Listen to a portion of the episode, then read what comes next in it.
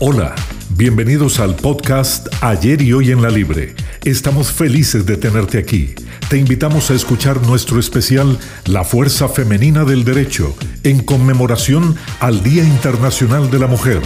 Prepárate para esta dosis de visión femenina. Ayer y Hoy en la Libre, cuarta temporada.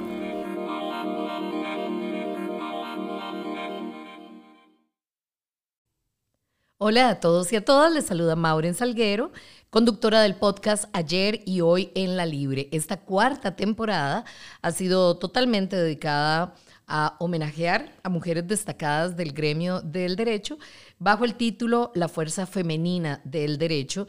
Y bueno, hemos tenido la dicha de verdad de contar con invitadas muy, muy especiales y la invitada del día de hoy a mí me genera mucha satisfacción y mucha alegría eh, por muchas razones. Primero porque la admiro mucho como profesional, la admiré mucho como profesora y ahora pues me place decir que cuento con su amistad.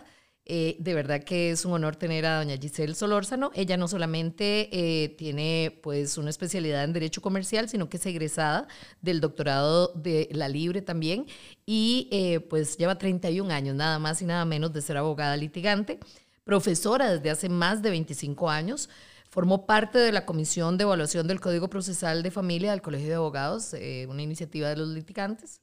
Y además es conferencista nacional e internacional y lo que da respaldo también al tema del día de hoy, profesora de Derecho Sucesorio. Hoy vamos a hablar, eh, ya casi vamos a, especificar el tema. Primero, bienvenida, muchas gracias por aceptar la invitación. Muchas gracias a ustedes, eh, Maureen, un placer estar con usted.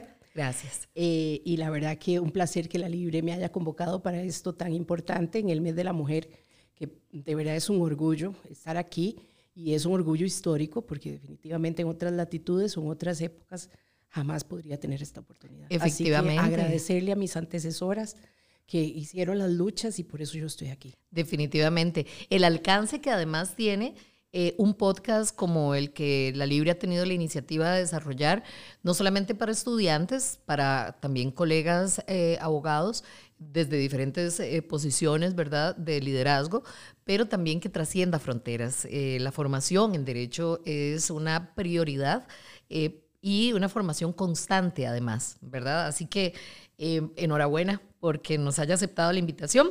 Y hoy vamos a hablar de eh, la falta de proporcionalidad, razonabilidad, equidad en el trato del cónyuge superstite como heredero legítimo, un tema del corazón del derecho sucesorio, pero que también tiene que ver con derecho de familia. Sí. Bueno, para empezar con el tema, eh, tenemos que eh, lograr distinguir figuras jurídicas. Entonces, primero, saber quién es cónyuge superstite su cónyuge supérstite es el viudo o la viuda, ¿verdad? Eh, también tenemos que saber qué son bienes gananciales. Bienes gananciales son los bienes adquiridos durante el matrimonio eh, onerosamente, eh, mientras la pareja vive, en, vive junta, conviven. Esos son los bienes adquiridos durante esa etapa, son los bienes gananciales. Nosotros tenemos un régimen eh, matrimonial que estatuye lo siguiente. Primero, eh, la pareja tiene la opción de hacer un negocio jurídico, un contrato que se llama capitulaciones. Las capitulaciones son la opción negociada de cómo la pareja antes del matrimonio y durante el matrimonio quieren disponer o estatuir cómo se dividen sus bienes en caso, por ejemplo, de ruptura del vínculo matrimonial. Entonces, bueno, ese es, digamos, la, opción número uno que tienen las personas. En Costa Rica la gente no conoce el tema de las capitulaciones. En otras latitudes se conoce como el prenup, en Estados Unidos, por ejemplo y es más conocido todavía. Y más común, ¿no? También que se, que se realice. Últimamente han habido muchísimos titulares de divorcios a nivel, por ejemplo, de Hollywood, donde sí se hacen este tipo de, de acuerdos, prenupciales incluso, eh, para poder hacer esta distribución. Sin embargo, eh, en estas latitudes no, no es tan común, pero más bien por desconocimiento. Yo creo que es tan necesario, tan necesario que la gente logre cuando está bien, cuando se conversan, ¿verdad? Eh, yo digo coloquialmente, cuando no se escupen, ¿verdad? Eh, en frío. En frío o en caliente, ¿verdad? Que se llevan bien, eh, lograr una negociación sobre cómo se dividirían eventualmente los bienes ante una ruptura del vínculo matrimonial. Eso creo que yo pregono mucho en la oficina esto, me gusta mucho la figura y a veces es tan mal entendida porque la gente no lo, no lo hace, entonces registro tal vez no lo comprende como yo quisiera que lo comprendiera, ¿verdad? De hecho, incluso en el registro público se inscriben personas jurídicas. Mm. Es una cosa simpática o sui generis de nuestro eh, registro, ¿verdad? Eh, eh, y yo he estado en registro y he conversado con coordinadores y me da la impresión de que es una figura que no es tan conocida. Ok, el, tema es entonces eh, que el ordenamiento jurídico da la opción de que primero la gente pueda, esta pareja pueda conversar cómo quisieran que se dividieran los bienes, entre otras cosas que podría contener las capitulaciones, pero para el caso concreto que me interesa es eso. Muy bien, pensemos que no lo hicieron. Pensemos que no lo hicieron. Entonces el ordenamiento jurídico da la opción de nuevo de respetar la autonomía de la voluntad privada y que el propietario de, registral, ¿verdad? Logre hacer con sus bienes lo que quiera. Hay libre disposición de los bienes mientras dure el matrimonio, ¿verdad? El ordenamiento, lo que la pareja adquiera lo puede vender, lo puede donar, puede arrendar, lo puede hacer lo que quiera. Esa es libre disposición de los bienes. ¿ok? Pero al momento de la ruptura del vínculo matrimonial o de crisis matrimonial, pero a mí me interesa para, para ligarlo con el tema sucesorio, el tema de la ruptura del vínculo matrimonial. En caso de ruptura, que no se hayan hecho capitulaciones, los bienes constatados en el patrimonio de cualquiera de ellos, adquirido onerosamente mientras convivían, esos bienes van a sufrir el régimen de ganancialidad. ¿Qué es gananciales? Gananciales son los bienes que se constaten en el patrimonio de cualquiera de ellos al momento, en mi caso, de la muerte. Muy bien, esa es una idea. La otra idea que hay que abrir es qué pasa al fallecimiento. Al fallecimiento, eh, el ordenamiento jurídico también da la posibilidad de que la gente haga un testamento. Eh, de nuevo, es, lindísimo realmente que la gente tenga la oportunidad de decir cómo quiere que se dividan los bienes al fallecimiento. Este instrumento eh, la gente tampoco lo hace tanto, porque la gente entiende, y así lo entienden en la oficina, cuando yo les propongo, mire, debería hacer un testamento, ¿verdad? La gente entiende que si hace un testamento se va a morir ya. Así es llamar a la muerte. Es llamar a la muerte, ¿verdad? Eh, es más, hasta le reprochan a uno, ay, licenciada, pero yo estoy súper bien, ¿cómo cree usted que yo me voy a morir? Entonces uno tiene que recordar, bueno, es que eh, la muerte es lo más seguro que tenemos todos, ¿verdad? Es una realidad. A mí me gusta también ese instrumento como la opción que da el ordenamiento jurídico para poder transmitir los bienes como el titular quiera. Es tan lindo, ¿verdad? Que le respeten a uno lo que uno quiera hacer. Ese es el testamento. Entonces, bueno, el ordenamiento jurídico dice, ante el fallecimiento de una persona con bienes que se puedan transmitir mortis causa, quiere decir con ocasión de la muerte, usted primero vamos a revisar si tiene testamento. Si tiene testamento, respetamos lo que usted estatuyó en, en el testamento de cómo quisiera dividir. No hay testamento, que es la generalidad de los casos. No hay testamento, entonces rigen lo que se llama eh, eh, una sucesión legítima. ¿Qué es la sucesión legítima? la que la ley establece, el Código Civil nuestro, en el 572 del Código Civil, establece órdenes excluyentes de cómo serán llamados los herederos. ¿verdad? Esto es, el ordenamiento jurídico tiene que resolver de alguna forma, ¿verdad?, cómo van a suceder eh, en los bienes de, esta, de, este, de este, lo que nosotros llamamos causante o de cuyos, que es el difunto. De una forma pacífica, de una forma tranquila, sin que nadie eh, golpee a nadie, ¿verdad? De una forma, de una transición pacífica, aunque en la vida real hay mucho pleito judicial, ¿verdad? Pero lo cierto es que es la forma en que el ordenamiento jurídico le da la opción de hagamos esa transición pacífica. Entonces, bueno, en el primer orden, ¿quién está? En el primer orden está el cónyuge supérsite, que es viudo o viuda, el conviviente unión de hecho, los padres, los hijos y de reciente incorporación los padres afectivos. A mí el que me interesa es el cónyuge supérsite. ¿Quién es el cónyuge supérsite? El viudo. Es decir, eh, donde se rompió el vínculo matrimonial por fallecimiento. Y ahí surge el tema de ganancialidad. ¿Qué dice el 572? El 572 da tres alternativas. En este caso, ¿verdad? La primera alternativa es si todo, si, si el, el fallecido, vamos a ver, si el fallecido es titular de todos los bienes y todo es ganancial, se le da al cónyuge supérstite, es decir, viudo o viuda, la mitad por ganancialidad, la mitad de valor neto por ganancialidad, y aquí viene algo interesante, no hereda. Y ahí es donde es el acento de, de, lo que yo quisiera decir, ¿verdad? Que, que, que, en esencia me parece desigual. Pero bueno, esa es la primera regla. Cuando la minoría de los bienes son gananciales, cónyuge supérstite se lleva la mitad eh, por valor ganancial y solo se le completa lo que, para, para, de manera tal de que recibe lo mismo que los otros herederos legítimos. No recibe más, recibe para completar. Y si la minoría, o, o más bien, si nada es ganancial, hereda hereda como si fuera un heredero más y dependiendo si hay cinco herederos, una quinta parte, si hay seis, una sexta y así sucesivamente.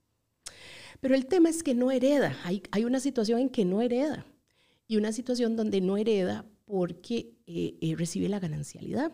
Entonces recordemos que es ganancial. Ganancial es un derecho de crédito. Es el derecho de crédito que tiene el cónyuge no propietario para que le paguen la mitad del valor del valor ganancial.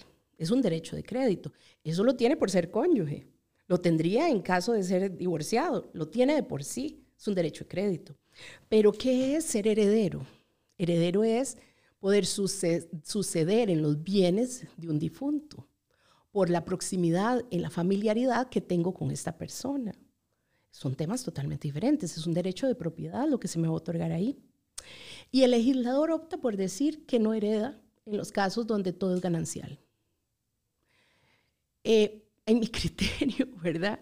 Hay que, hay que saber dos cosas. ¿Por qué yo creo que este trato es desigual? Porque primero, la expectativa de vida de la mujer es mayor que el del hombre. Por ende, van a ser más viudas que viudos. Por ende, en la vida real son más viudas, exactamente.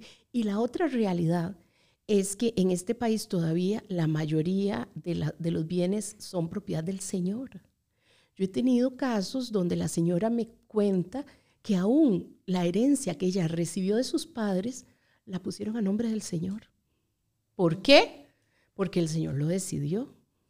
Porque el Señor lo decidió así y a ella no le pareció mal, porque Él es el Señor que es el proveedor o es el Señor que toma las decisiones económicas. Que administra. Exacto. Entonces, eh, eh, tenemos que saber de esa realidad, que no es la realidad absoluta del país, claro que no, pero sí es una realidad.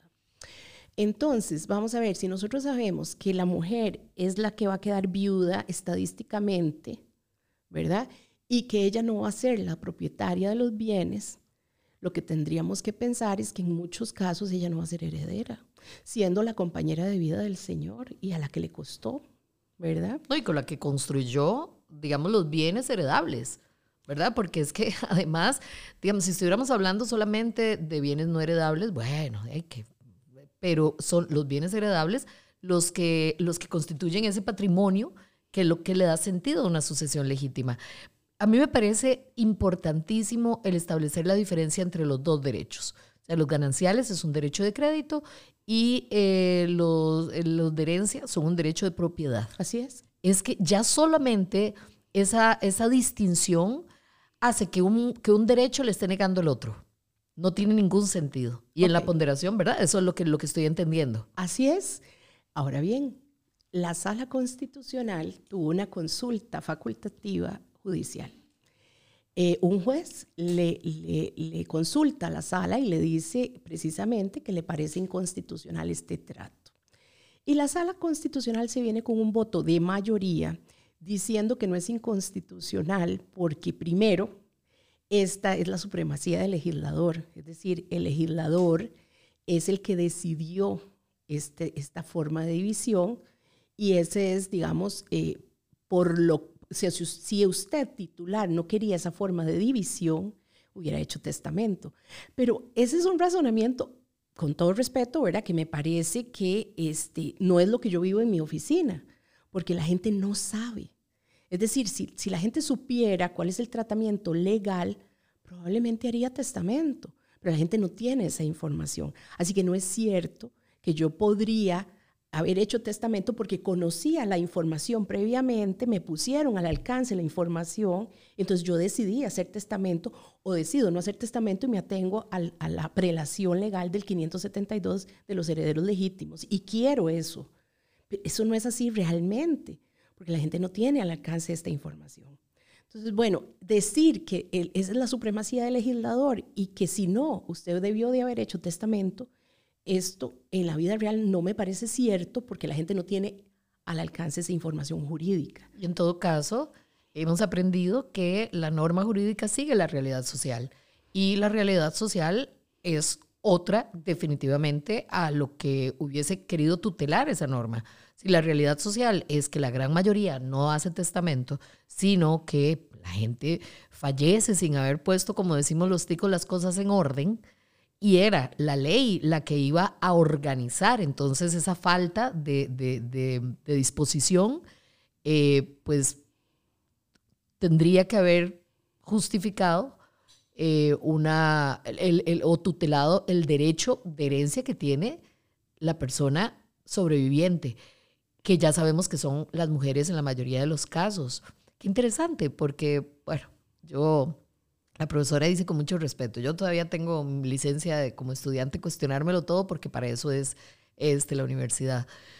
Es ley hecha por hombres. Es una ley hecha por hombres incurriendo en un tema de inequidad, ¿verdad?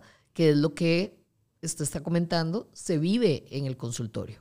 Así es. Y otra, otra cosa que dice la sala constitucional que tampoco me parece y es que eh, la mujer recibe, bueno, la mujer en la mayoría de los casos ya sabemos, porque es la realidad. Sí, sí, y el derecho no tiene ningún sentido solo por ser un enunciado de artículos. Tiene sentido en el tanto la, la realidad lo legitime, si no, no, tiene sentido.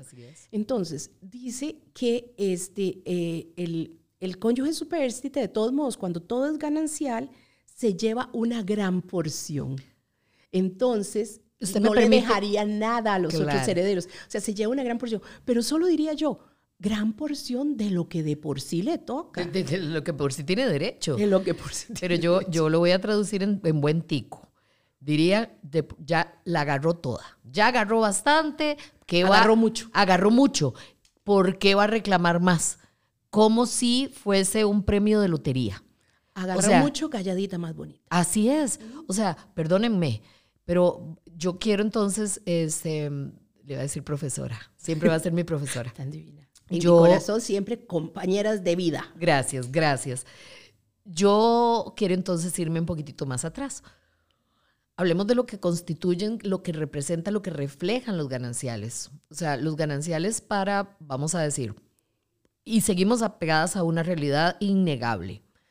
Una mujer que eh, realiza trabajos domésticos, y un hombre que está generando dinero y es, eh, ¿cómo es que le dicen? Proveedor. Proveedor. Entonces, claro, para la sociedad, con este sesgo machista y patriarcal que tenemos, ese hombre tiene el derecho de tener todo a su nombre. Porque ella no trabaja, dicen, ¿verdad? Porque ella no trabaja. Hablemos de qué representan los bienes gananciales en cuanto a una mujer que, y lo pongo entre comillas, no trabaja, ¿qué es lo que hace esta mujer? ¿Qué aporta esta mujer para que se puedan desarrollar bienes que entendemos pertenecen a los dos, aunque no lo entendamos todos? Yo diría que no aporta. Exacto. Porque bueno, el trabajo doméstico, todos sabemos que es un trabajo ingrato. Sinceramente, lo más ingrato creo yo, ¿verdad?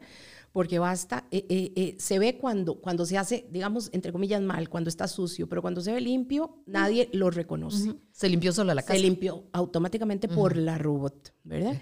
Y además el cuidado de los hijos, ¿verdad? Y además, sea como sea, ese es el proyecto de vida juntos que tuvieron, que es nada despreciable, ese es, esa es su realidad. Pero de toda suerte, pensemos en, otras realidades, la realidad del campo que yo la he visto también.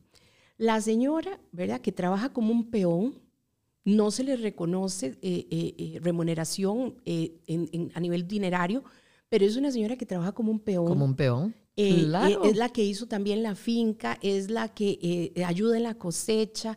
Ella trabaja Ordeña, de tú a tú. pica la leña. Ella trabaja de tú a tú. Monta la cerca. o sea, exacto, hombro con hombro. Ella trabaja de tú a tú. Y resulta ser que le digan, que le diga al legislador, usted tiene la mitad por gananciales y le fue muy bien. Mm. Entonces a mí eso me parece totalmente falto de equidad, no me parece proporcional, no me parece razonable a pesar de que la sala constitucional dijo que le parecía razonable, proporcional y eh, que más bien se estaba llevando mucho, ¿verdad? Eh, eh, no me parece para nada ninguna de las tres, y sobre todo conjugado con lo que vivimos en la vida real. Ese voto tiene un voto salvado, y ese es el que yo, yo quiero salvar hoy. Es el voto salvado de la magistrada Calzada y el magistrado Vargas. Y ellos dieron con lugar la inconstitucionalidad. Entonces, bueno, ¿por qué lo traigo hoy? Porque es una realidad que yo veo en la vida de los litigantes, en la vida real, que es este, desproporcionado, falta de equidad, falta de razonabilidad. Es eh, algo que le debemos a las mujeres porque de verdad estadísticamente son las viudas. Eh, y creo que eh, aparte de tener el derecho ganancial, ella debería de ser heredera también no es que se lleva la mitad y, de gracias, ¿verdad? Sino que también debería ser heredera, ¿verdad? Y este, me parece que ahí hay que reivindicar y ojalá que de verdad que en algún momento esto tenga eco y podamos hacer una reforma legislativa en esos términos para lograr aunarla como heredero, heredera legítima eh, o, por qué no, con una, eh, un voto constitucional, porque los votos de sala constitucional no son obligatorios para ella misma, eh, los que ha, rendido, este voto que yo, que yo indico no es, no es vinculante para la propia sala constitucional, quien quita y la sala pueda después eh, reivindicar este, este voto salvado de la magistrada Calzada eh, y, el magistrado Vargas. Qué interesante imaginar una configuración. Esto no es para, para em, que se asuma que una configuración donde hay mayoría de hombres va a tirar, digamos, estos resultados, no necesariamente.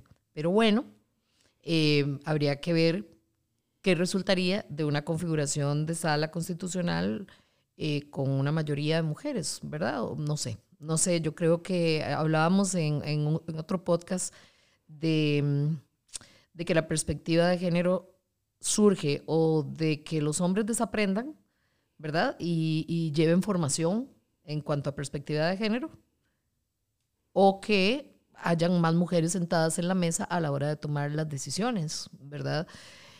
Eh, lo digo como una posibilidad, pero sí es cierto que si no es vinculante, eh, yo confiaría en que la evolución jurídica permita ver con la misma claridad con la que lo estamos entendiendo a través de este podcast, espero que la gran mayoría, eh, el retomar un tema tan importante porque claro, yo me proyecto, nunca voy a ser viuda seguramente, porque no, no, creo que ya me vaya a casar, pero, pero sí es cierto que muchas mujeres eh, están en una situación de incertidumbre a cómo están las cosas ahorita. En el estado actual eh, es, tiene que percibirse una gran incertidumbre frente a la ley eh, con respecto a ser la que sobrevive si mi marido se muere primero, todo el esfuerzo, todo el trabajo, todo el tiempo, todos los años.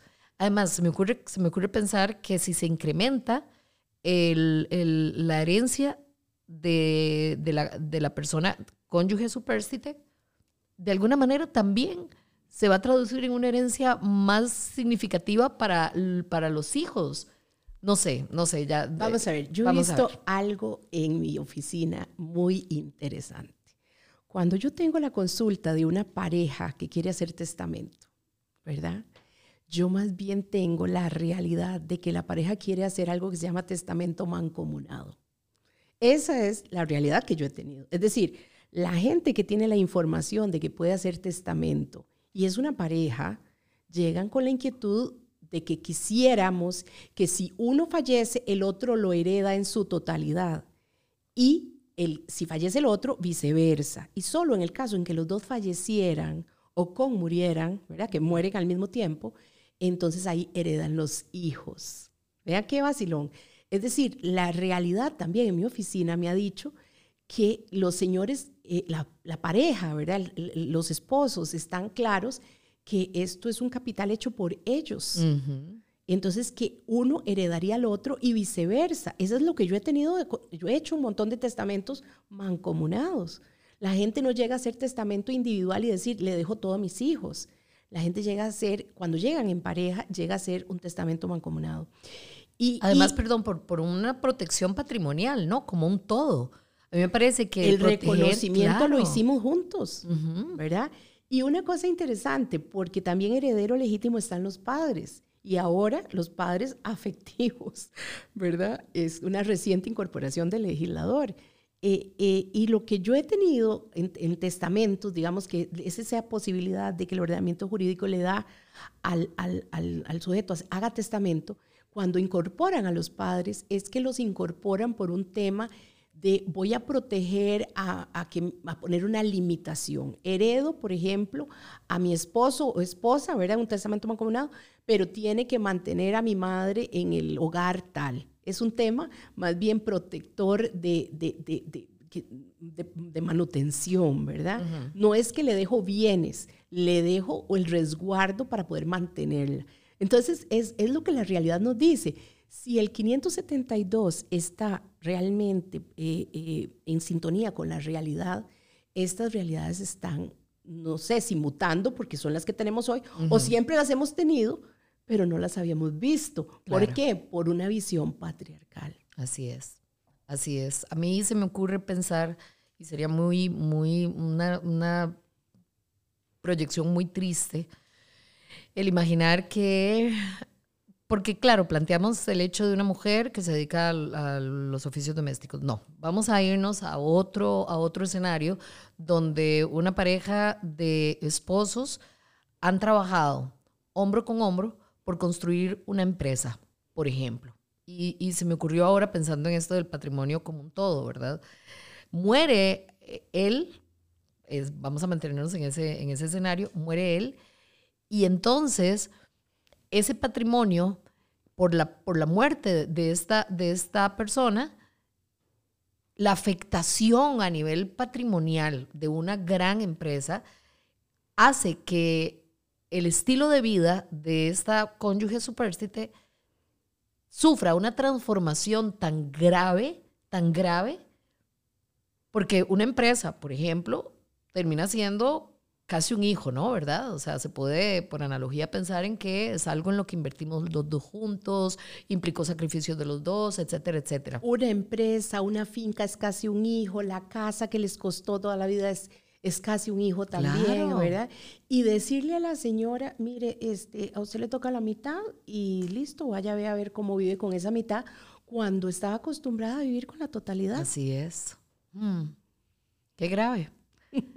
Y, gracias por poner el dedo en el renglón, porque, bueno, los que ya llevamos derecho sucesorio, recibimos la materia sin cuestionárnosla porque no conocemos cómo se traduce eso en la realidad. Claro, en frío, la normativa pareciera tener sentido, pero en la realidad es otra cosa totalmente y me parece un tema muy valioso.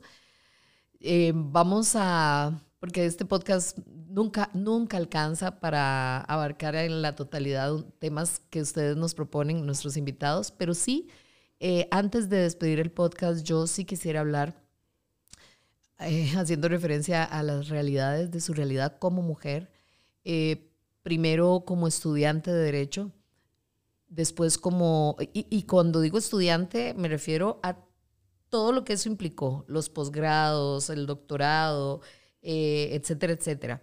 Su vida como profesora, que sabemos, sabemos que es importantísimo que los profesores también metan el tema de perspectiva de género dentro de sus clases. Y esto no es solamente cuando hablamos de familia o cuando hablamos, no, en todas las áreas del derecho, en todas las áreas del derecho.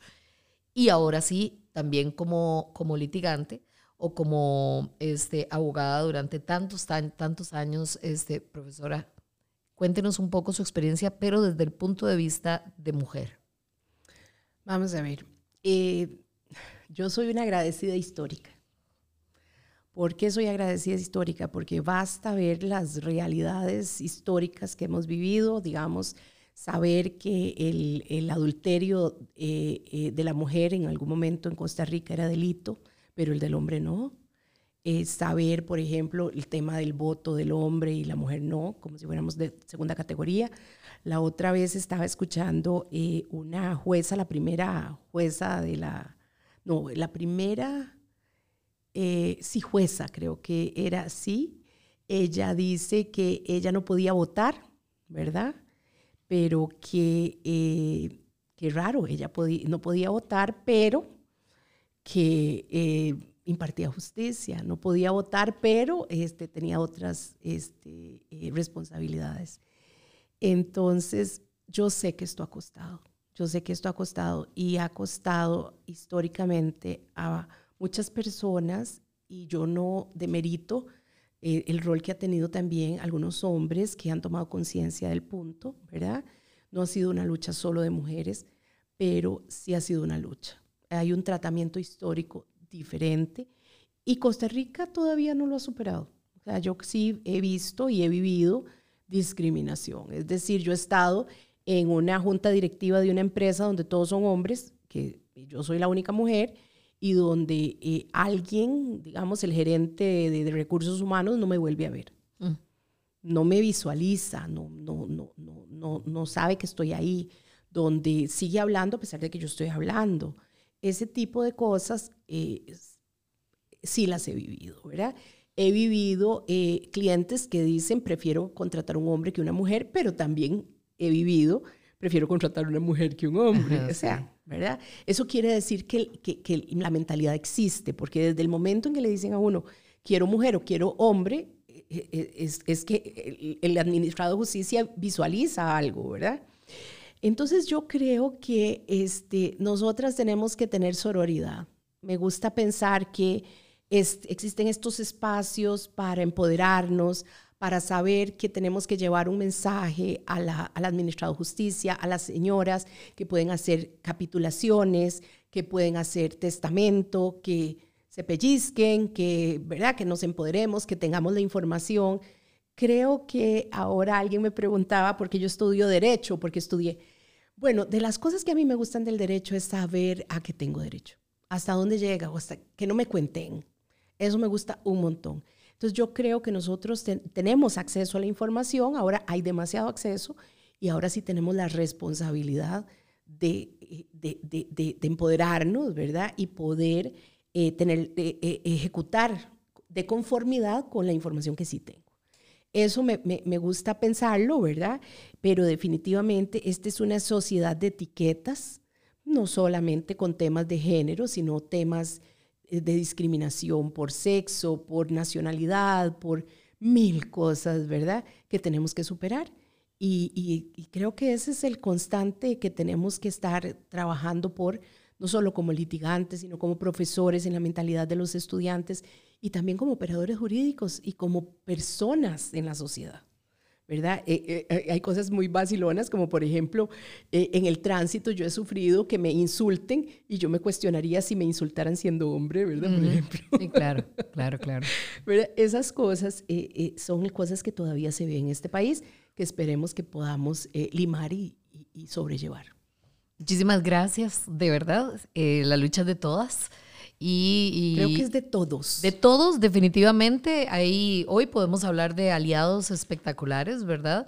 Eh, pero sí tenemos que, a través de la sororidad, entender que esto es algo que nos involucra, así nos caiga bien o no nos caiga bien, eh, la conozcamos o no la conozcamos, ¿verdad? La sororidad lleva implícito el hecho de que es porque sos mujer y porque nuestra lucha es la misma desde lugares diferentes, pero es la misma porque lo que abonemos hoy lo van a terminar cosechando nuestras hijas y las hijas de nuestras hijas y ahí vamos, ahí y Hay una cosa que yo no puedo dejar pasar y es lo siguiente.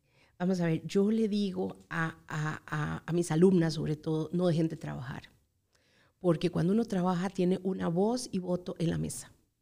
Y eso es como tan importante. Pero ¿por qué digo que es una, una, una lucha de todos? Porque yo tengo dos hijos. Y ellos tienen que entender esto también, Claro. porque ellos van a ser pareja, van a ser compañeros de trabajo, etcétera. O sea, es de todos. No es solo de las mujeres, claro. Creo que hay que tener de verdad solidaridad femenina, que a veces nos cuesta un poco, pero tenemos que trabajar en eso. Pero ten- tenemos que ser solidarios en, en- en que en esencia no haya discriminación de ningún tipo. Total, Y ese total. sería mi cierre. Muchísimas gracias, de verdad, otra vez. Y mm, como siempre, una invitación para que pueda regresar eh, con este mismo tema para ampliarlo o con otro que usted quiera sugerirnos. Vamos a estar fascinados de volverla a tener en esta mesa. Y de verdad que muy honrada. Este mes eh, de, de marzo es un mes que es una ocasión maravillosa, insistimos, no para felicitar a las mujeres, sino para conmemorar una lucha que no termina, eh, una causa, eh, para invitar al activismo, para apelar a la no indiferencia, etcétera, etcétera. Y haberlas tenido ustedes como invitadas, y todavía nos faltan, eh, de verdad que ha sido un acierto de la universidad, pero aquí quien se lleva el mérito son ustedes por, por, por darnos el sí. Muchas gracias. Muchas gracias. Nos escuchamos en el próximo episodio de Ayer y Hoy en la Libre.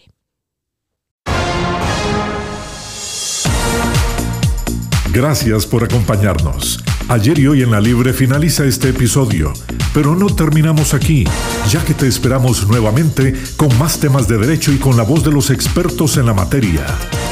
Ayer y hoy en la Libre, cuarta temporada.